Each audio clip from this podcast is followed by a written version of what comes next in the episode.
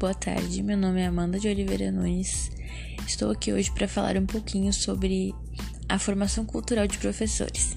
Sendo professora de história formada, eu entendo que não somente os professores precisam de uma formação cultural, como também toda a escola, pois a formação cultural ampla permite a amplitude de um trabalho que cada que a gente possa possibilitar para cada criança conhecimento do mundo, conhecimento da identidade dela.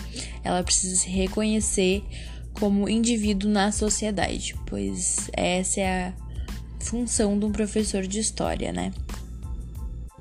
Fazer com que os alunos compreendam a importância dos patrimônios culturais, das artes e da sua identidade própria, da identidade do seu município, é extremamente importante para a preservação desses ambientes, para a preservação da história daquele lugar, pois a cultura é uma fonte da humanização e do desenvolvimento.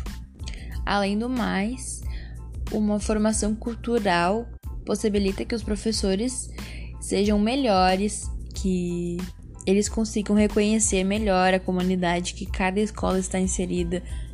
Afinal, cada local tem as suas singularidades, cada local tem a sua identidade própria e é necessário que o professor compreenda isso. Além disso, é dever do professor possibilitar a todos os alunos o privilégio de reconhecer a utilização de linguagens que abordem cultura, como músicas, filmes, obras de arte, esculturas, levar essas ideias novas, diferentes para os alunos, façam que eles compreendam ainda mais a importância da cultura na sociedade.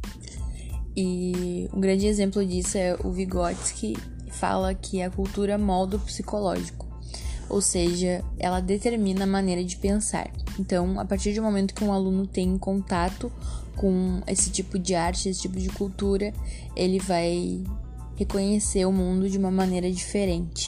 É por isso que a educação muda o mundo, muda a sociedade, e é por isso que os professores são tão importantes na formação cultural dos alunos.